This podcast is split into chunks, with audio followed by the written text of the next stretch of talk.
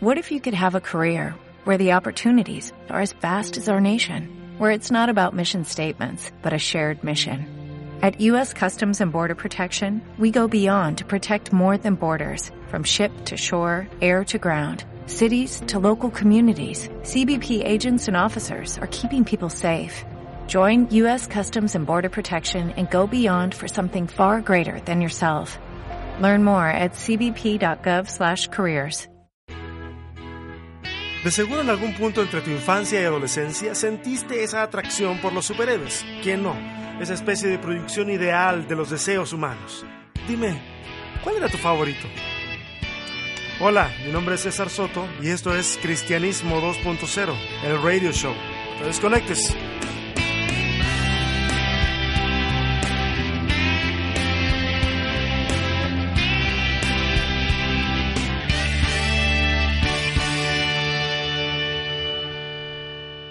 Ok, confieso mi pecado. Me gustan los cómics.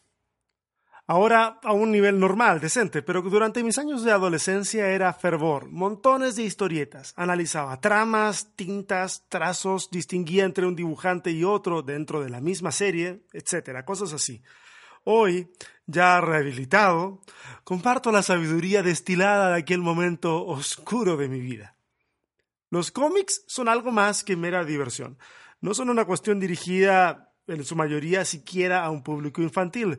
Cada cómic está estructurado en función de acontecimientos de la contingencia nacional o internacional. No es casualidad que en los 40 Superman haya sido el héroe que se oponía a la amenaza nazi.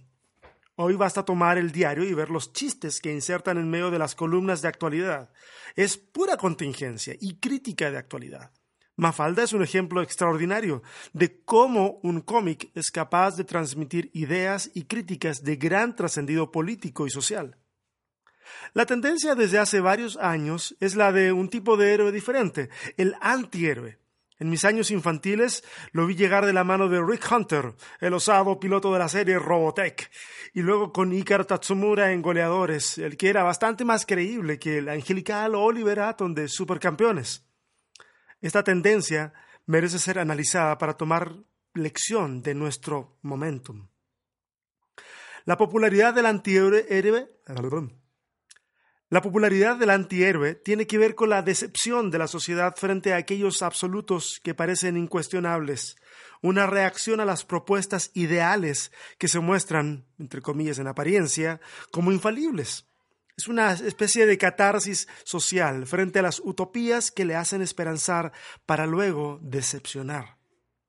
Razones como las que acabo de mencionar hacen de Iron Man mi superhéroe favorito, en comparación, por ejemplo, con Superman. Y les voy a explicar en detalle por qué. Por más intentos que hayan hecho para humanizar a Superman, este siempre se muestra pulcro, bien peinado, casi perfumado. En cambio, Iron Man, con suerte, la armadura le brilla antes de empezar a pelear, porque al poquito rato está magullado y luchando por no quedar sin energía. Ahora, hay tipos amables y Superman. Jamás le negaría a una niña bajar un gatito de un árbol. Por el contrario, Iron Man seguramente sacudiría el árbol esperando que el gato cayera. Iron Man tiene buenos días y malos días. Tiene malas actitudes, es arrogante, es hedonista, pero siempre está para hacer frente a las causas que valen la pena. Superman usa el peor disfraz del mundo para mantener su alter ego. De seguro, Luisa Lane tiene una miopía severa con cataratas incluidas, o le falta un pedazo de cerebro, ¿Cómo es posible creer que Clark Kent es una persona distinta a Superman? Haz el intento en tu casa. Si no usas lentes, ponte unos y fíjate si engañas a alguien. Iron Man, por otra parte, no esconde su identidad. Tony Stark es Iron Man y Iron Man es Tony Stark. Para bien o para mal, son el mismo frente a todos. Mi último punto de comparación tiene que ver con lo increíble de los personajes. Superman es literalmente increíble. Diga, ¿Cuáles son las posibilidades que tenemos de tener al hijo de Krypton en medio de nosotros para salvarnos el pellejo? Un ser extraterrestre alimentado por nuestro sol amarillo. Bueno, Iron Man, en cambio, es bastante más creíble. Tal vez no sea posible construir hoy una armadura como la de Tony Stark, pero la confianza en el progreso del hombre es tal que podemos proyectar que será posible en el futuro cercano. Por lo tanto, Iron Man es tremendamente más cercano y creíble que Superman.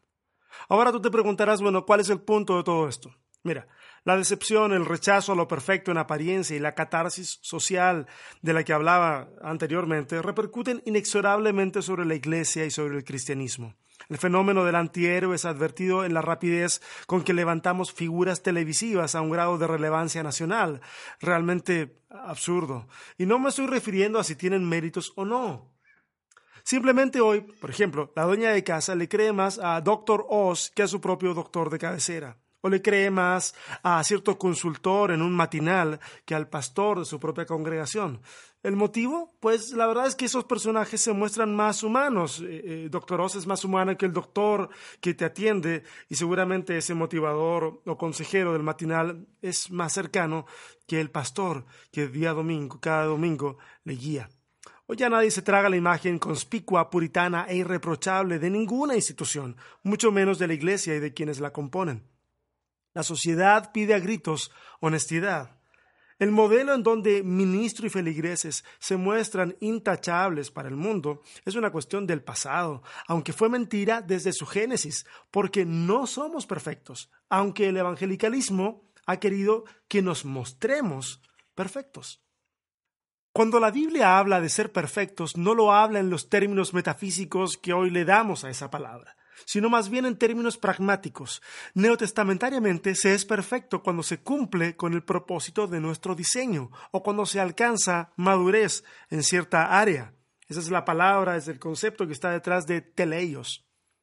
El cristiano a los Superman vive con ese alter ego a cuestas. Se saca los lentes para ir a la iglesia y así parecer pulcro, impecable, admirable, pero cuando usa los lentes de lo cotidiano, entonces es otra persona. El cristiano al estilo Iron Man al menos se muestra como es en todos lados, lo cual francamente prefiero. Un tipo que no se esconde tras una identidad falsa, con errores a montones, pero que se compromete con una causa hasta el final. Dice lo que piensa a riesgo de ser rechazado, algo que por lejos es mejor que la hipocresía que hoy resulta tan políticamente correcta. Un llamado a ser honestos no es un llamado a ser laxos moralmente, ni a conducirnos con desparpajo por la vida. Si así lo has pensado y al hacerlo has sentido una chispa de regocijo, tal vez se deba a que te conduces de la forma que lo haces solo por un modelo religioso y no por una convicción de vida. El llamado a la honestidad es básicamente un llamado a aceptar que no tenemos todas las respuestas, que no somos impecables, que cometemos errores como todo el mundo, que podemos entender al que sufre sin antes juzgarle con nuestra moralina absurda, que aunque a veces nos vemos bien, también sufrimos, no solo por el dolor que nos han causado, sino también por el que hemos causado a otros que no necesitamos armarnos un personaje para ir a la iglesia para luego traicionarlo con nuestro verdadero yo, que siendo quienes somos, la gente podrá ver en el tiempo el cambio genuino que Cristo opera en los que le siguen, que necesitamos tanto de Dios como aquellos sobre los cuales se alza nuestro dedo acusador, que es posible ser cristiano y no parecer un alien en el intento. El Salmo 69.5 dice, Dios, tú conoces mi insensatez y mis pecados no te son ocultos. Piensa, te va a gustar. Ok, comentarios, preguntas, decretos, juicios cósmicos contra mí y todo lo que se te ocurra puedes enviarlo a info.cesarsoto.org. Más programas, más reflexiones en www.cesarsoto.org. Y también puedes encontrarnos en redes sociales. Así que, hasta la próxima.